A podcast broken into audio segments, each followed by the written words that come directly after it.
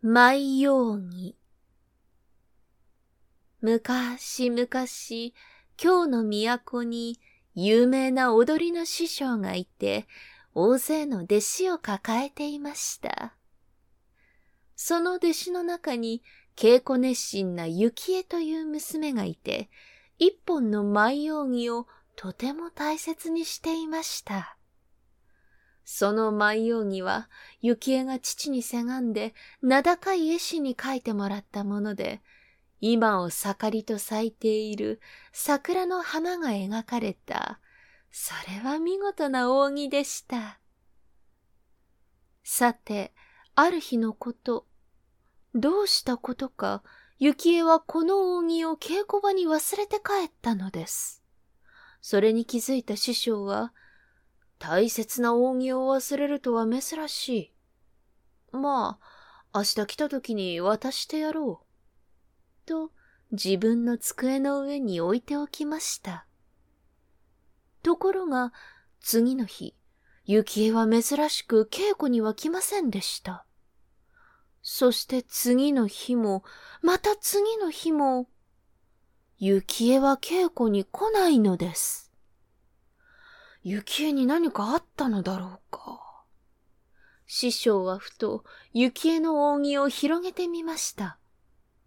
そこには洗面いっぱいに明るく花が咲いています。そこへちょうど友達の占い師が訪ねてきました。やあ、いらっしゃい。ほら、これをご覧なされ。弟子の忘れ物だが、優雅なものじゃろ？う。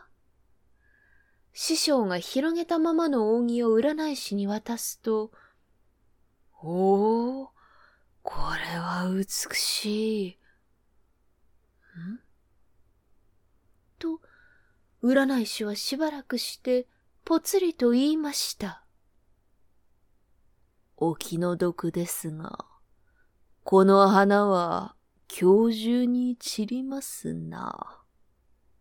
え？やがて占い師が帰った後、師匠は再びその扇を眺めました。今日中に散るとは、一体どのような意味だ？占い師の言葉が気になった師匠は、それからもじっと扇を眺めていました。すると妻がやってきて、あの、お食事でございます。と声をかけました。ああ、もうそんな時間か。妻の声に我に返った師匠は、開いたままの扇を持って立ち上がりました。すると、はらはらと開いた扇から白い花びらが散りました。散った花びらは風もないのに蝶が舞うと、空高く消えてしまいました。なんとも不思議なことよ。そして花びらが散った扇を見た師匠は、さらにびっくりです。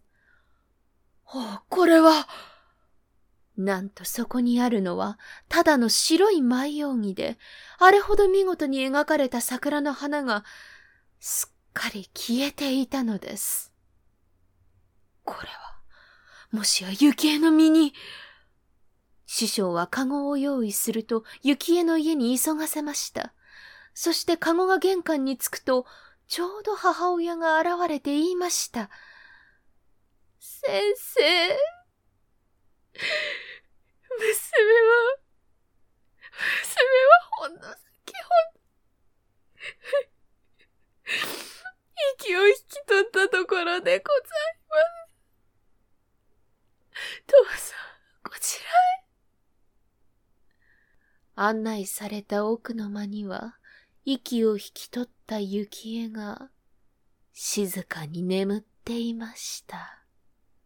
そしてその周りには、どこから入ってきたのか、あの桜の花びらが敷き詰めるように落ちていたということです。